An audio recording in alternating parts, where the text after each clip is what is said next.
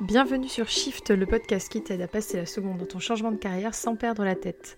Je suis Lauriane, coach carrière et reconversion professionnelle. Si tu cherches à changer de carrière ou à trouver ta passion, je t'invite à découvrir mon programme North Star qui t'aidera à identifier tes talents, tes forces et tes besoins pour définir ta prochaine aventure professionnelle. En attendant, c'est parti pour un nouvel épisode. Hello Est-ce qu'il t'arrive de scroller tes réseaux sociaux de voir des personnes qui respirent la confiance après avoir sauté le pas dans leur carrière, où tu te dis que tu aimerais toi aussi pouvoir vivre de ta passion ou trouver un job dans lequel tu t'épanouis pleinement, mais tu te persuades que tu n'y arriverais pas et que c'est réservé aux autres.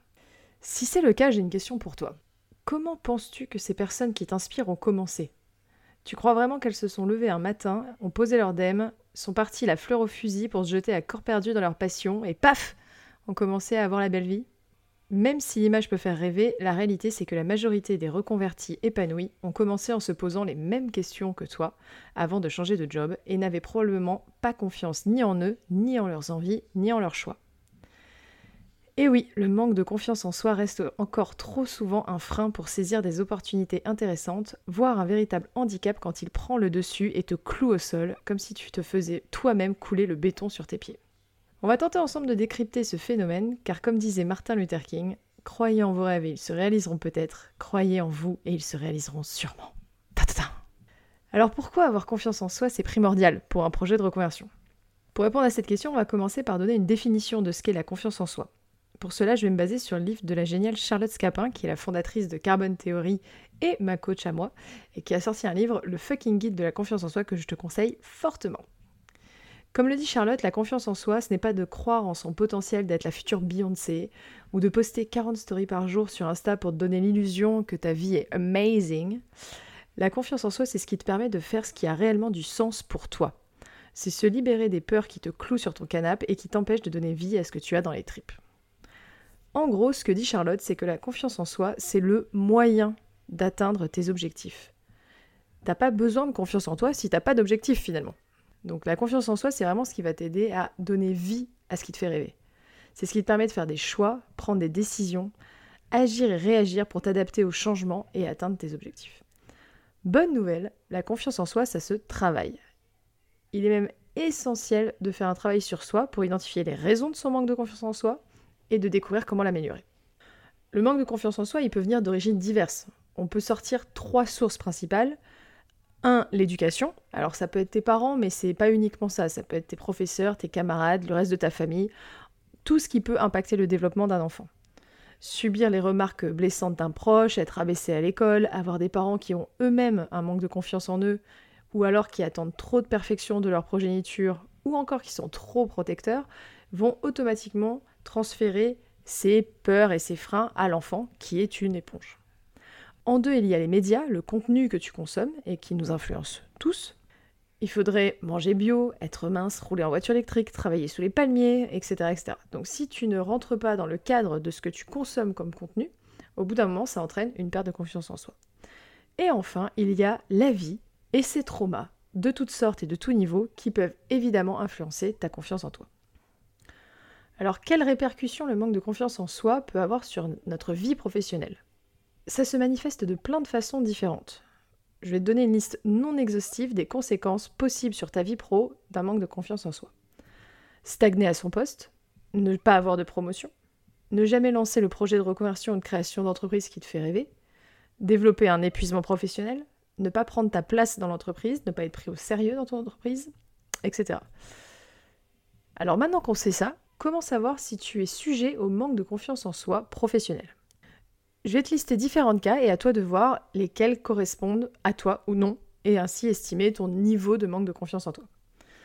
Déjà, syndrome de l'imposteur. 70% de la population passera un jour ou l'autre par la phase durant laquelle il aura tendance à minimiser ses compétences et ses succès ou à attribuer à des facteurs externes sa réussite. 2. Le sentiment d'infériorité. Tu te compares sans arrêt aux autres en les survalorisant tandis que tu ne te trouves que des défauts ça te pousse à te dévaloriser et à penser que tu seras forcément voué à l'échec. Craindre la critique.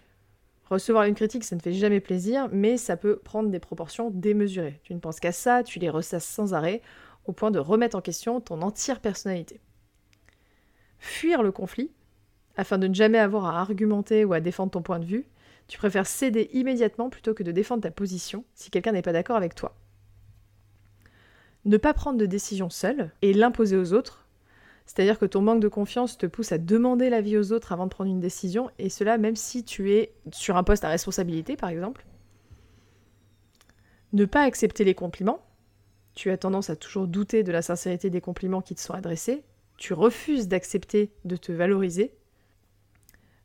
T'apitoyer sur ton sort. Euh, tu as tendance à trop te moquer de toi-même, de ton travail ou de tes capacités au point où ça en devient malsain. Ne pas croire en l'avenir. Le fait de te lever le matin juste, ça te fait peur. Tu dis qu'est-ce qui va se passer aujourd'hui, qu'est-ce qui va se passer demain? Et en fait, ton manque de confiance en toi t'empêche de te projeter dans un futur agréable et d'envisager une vie pro épanouie. Passer ton temps à t'excuser pour tout et pour rien. Commencer la plupart des conversations par Excuse-moi, pardon. Mais en fait, de quoi t'as besoin d'être pardonné en permanence? Et dernière idée, reporter la faute sur les autres. Si tu es en retard, c'est la faute du train. Si le contrat est perdu, c'est que le client n'a rien compris. Si le budget est dépassé, c'est que le fournisseur n'a pas fait de geste. Bref, tu transfères toutes les responsabilités sur quelqu'un d'autre et tu préfères passer pour la victime. Alors comme tu peux t'en rendre compte, c'est une liste non exhaustive des manifestations du manque de confiance en soi professionnelle, car elles sont beaucoup trop nombreuses. Mais est-ce que tu en as repéré une ou plusieurs ou beaucoup qui te concernent? Si c'est le cas, on a des choses à travailler. Alors, comment développer la confiance en soi pour atteindre ses objectifs de changement de job, de reconversion ou de promotion?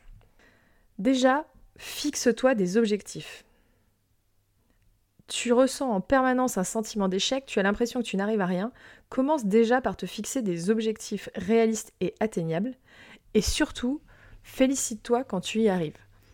Pas besoin de te fixer un objectif de devenir euh, la numéro 1 euh, des stars de la pop en 2024. C'est pas de ça qu'on parle.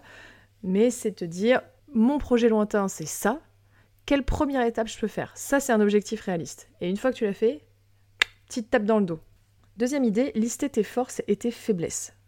Nous ne sommes pas des super-héros, et même les super-héros ont des défauts, et donc nous n'avons pas besoin d'être parfaits. La chose importante, c'est de connaître ses limites, mais aussi ses points forts, car nous avons tous, je le dis, je le répète, nous avons tous des talents. Et donc, prendre le temps de connaître, de conscientiser tes talents et tes forces, ça va permettre aussi de les mettre en corrélation avec les compliments que tu vas recevoir et à mieux les accepter. Connaître tes limites, ça va te permettre de savoir à quel moment il faut demander de l'aide et à quel moment un projet, une idée n'est pas pour toi parce que ce n'est pas ta personnalité, ce n'est pas tes forces qui seront utiles dans ce projet-là. Troisième point, développer tes compétences.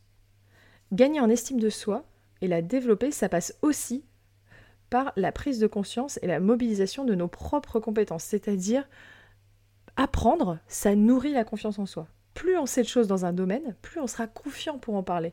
Donc tu peux faire des formations, tu peux être accompagné par un coach, tu peux faire une validation des acquis d'expérience, tu peux faire un bilan de compétences. C'est autant de possibilités de prendre conscience de tes capacités professionnelles et aussi de les développer. Et enfin, travaille ta valorisation. Arrête de te dénigrer à chaque fois que quelque chose ne se déroule pas comme tu le voudrais. Et surtout, dis-toi que tu feras mieux la prochaine fois. Arrête de te rabaisser. C'est une opportunité d'apprendre, c'est une opportunité de tester autre chose. Je pourrais rajouter un point bonus sur le fait de t'affranchir du regard des autres et de ne plus en avoir rien à faire de ce que les autres pensent. Mais je pense que c'est un sujet beaucoup trop gros et complexe pour le noter ici. On fera peut-être un épisode sur gérer les opinions des autres et le sentiment de comparaison et le sentiment de faire plaisir, etc. dans un autre podcast. Évidemment, ces quelques conseils ne sont pas exhaustifs, mais ils ont le mérite de te montrer que des solutions existent pour pouvoir travailler ta confiance en toi et surtout à quel point c'est important pour nourrir ton bien-être en cours de reconversion pro. Parce qu'en fait, tu vas passer par plein d'étapes difficiles dans ta reconversion pro et savoir nourrir ta confiance en toi et ton estime de toi, ça va te permettre de t'affranchir de tous les obstacles que tu vas rencontrer sur ton chemin. En tout cas, ne laisse pas ce manque de confiance en toi limiter tes projets. Vois plutôt comment tu peux utiliser les différents leviers que je t'ai cités ci-dessus pour nourrir ta confiance en toi et atteindre tes objectifs. C'est tout pour aujourd'hui, j'espère que cet épisode t'a plu, merci beaucoup de m'avoir écouté. Si tu as des questions, n'hésite pas à me contacter en MP sur coaching ou via mon site internet et on se retrouve la semaine prochaine. Passe une belle journée